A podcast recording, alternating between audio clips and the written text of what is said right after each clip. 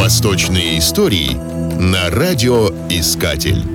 Медина – второй священный город мусульман после Мекки. Многочисленные мечети в обоих городах являются целью паломничества большого количества мусульман. Однако в доисламский период Медина, известная тогда как Ясриб, была крупнейшим еврейским центром на Аравийском полуострове. Согласно преданиям, еврейское поселение в городе восходит ко времени войны Моисея с амаликитянами, пленения Вавилонского или Иудейской войны.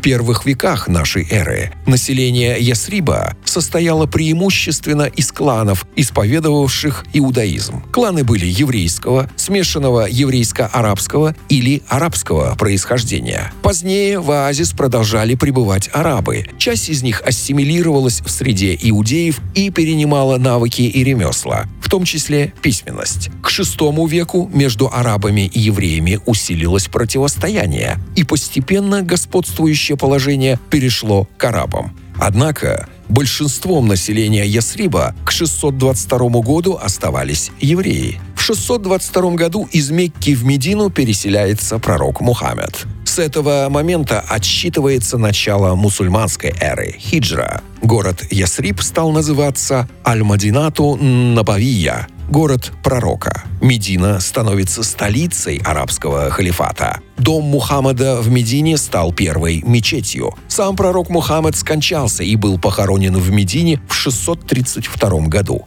В 656 году на месте дома Мухаммеда была построена большая мечеть или мечеть пророка – Масджид Ан-Набави. Кстати, не мусульманам запрещено находиться в мечети пророка. Остальную часть города они могут посещать при наличии визы.